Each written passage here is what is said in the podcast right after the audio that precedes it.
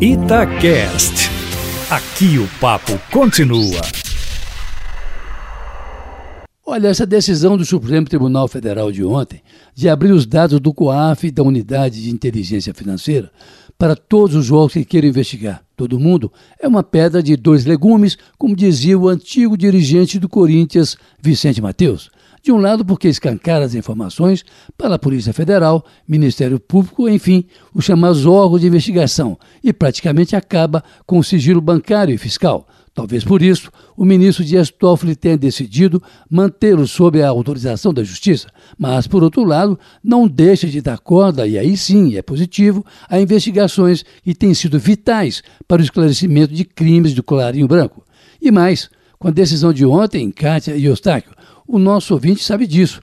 O Supremo tira o manto protetor que o ministro Dias Toffoli quis colocar sobre o senador Flávio Bolsonaro e o seu fiel escudeiro Fabrício Queiroz, quando o atual senador era deputado estadual no Rio de Janeiro e em cujo gabinete, segundo os dados do COAF, supostamente praticava a famosa rachadinha, isto é, tomava dinheiro dos funcionários para fins não devidamente esclarecidos. Aliás, o Fabrício, peça-chave dessa nebulosa história, não apareceu até hoje para contar por que tirava dinheiro dos funcionários e lhe dava destinação estranha, absolutamente estranha, pagando inclusive conta da primeira-dama do país quando Toffoli decidiu em julho, a pretexto de investigar ameaças a ministros do Supremo Tribunal Federal, manter esses dados do então COAF sob sigilo de justiça, na verdade, ele interrompeu a investigação sobre o senador Flávio Bolsonaro, paralisou outras 900 investigações que estavam em andamento e impôs, sob a sua autoridade, 19 mil consultas de informações fiscais e bancárias,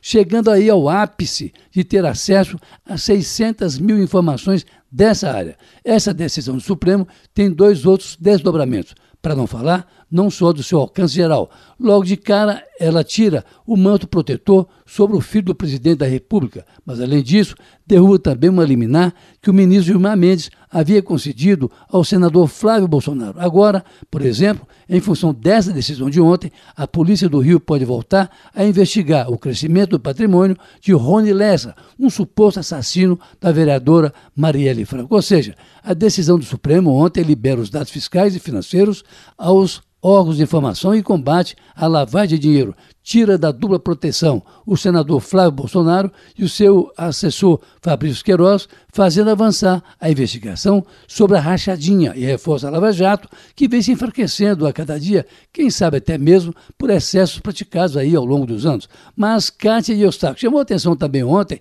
da crônica política do país a decisão do presidente Jair Bolsonaro de excluir da licitação para assinatura eletrônica de jornais e revistas mais de 20 no total, inclusive publicações estrangeiras, do jornal Folha de São Paulo, no que parece caracterizar, no mínimo, uma retaliação a uma publicação que não tem sido dócil à presidência da República. É de lembrar que o governo tentou acabar também com a chamada publicidade oficial, medida que está sendo contestada pelo Tribunal de Contas da União, onde acabará também, certamente, essa decisão de ontem de excluir a Folha de São Paulo da licitação.